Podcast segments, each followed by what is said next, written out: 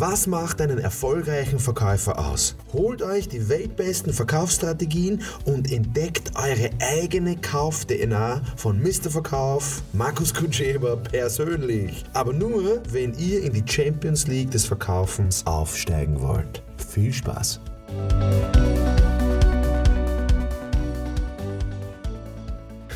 Also, das Thema heute ist, wie können wir im Gespräch herausfinden, was unser Kunde wirklich will?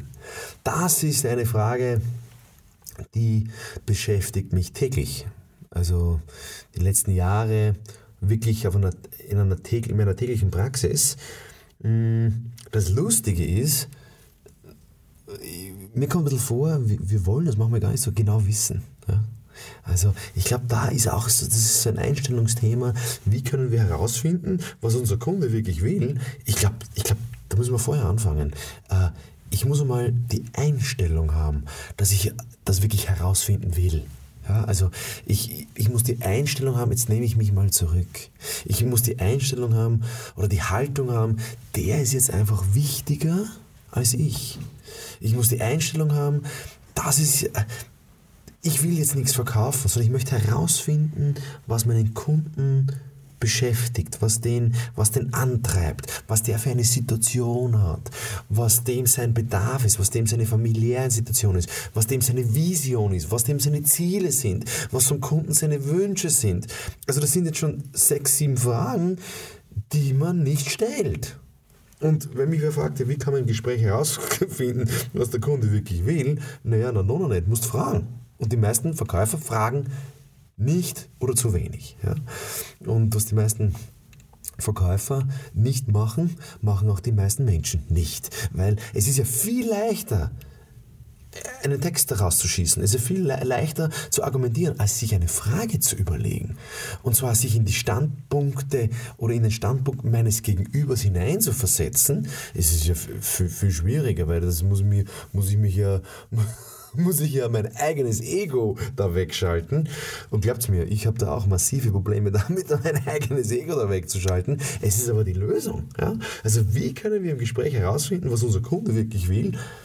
Tja, indem du erstens selber nichts willst, selber keinen Druck machst und zweitens wirklich hinhörst, nicht nur zuhörst, sondern hinhörst, was sagt mir der, wenn er das sagt? Also hinterfragen, hinterfragen, hinterfragen, hinterfragen, hinterfragen, hinterfragen. Das ist die Lösung. Und pff, ja, das ist halt alles sehr leicht gesagt, leichter gesagt als getan, aber es ist, es ist, es ist die Lösung. Mhm. Wenn du nämlich weißt, was der Kunde will, was dem sein Bedürfnis ist, ähm, gut, wenn du den nicht fragen kannst, dann musst du halt viel beobachten.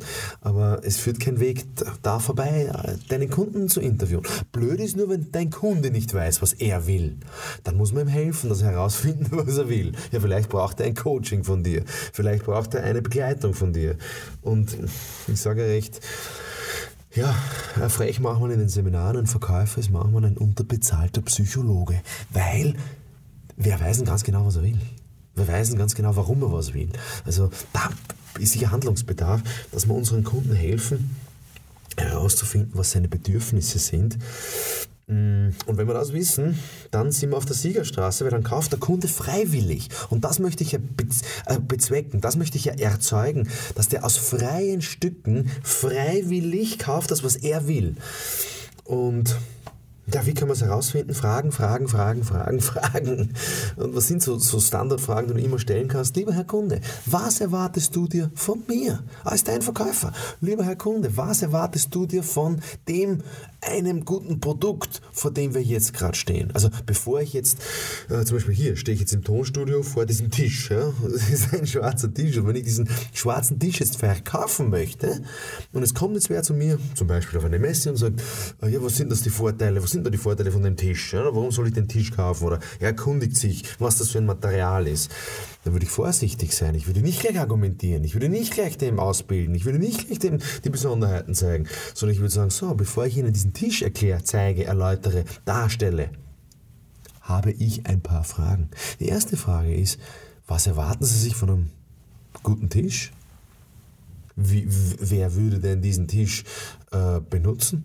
Wie sieht es denn aus? Ist der Tisch für die Familie? Ist er für Sie beruflich? Ist er für, zum Weiterverschenken? Äh, erzählen Sie mal, warum wollen Sie überhaupt einen Tisch? Vielleicht brauchen Sie ja etwas ganz anderes.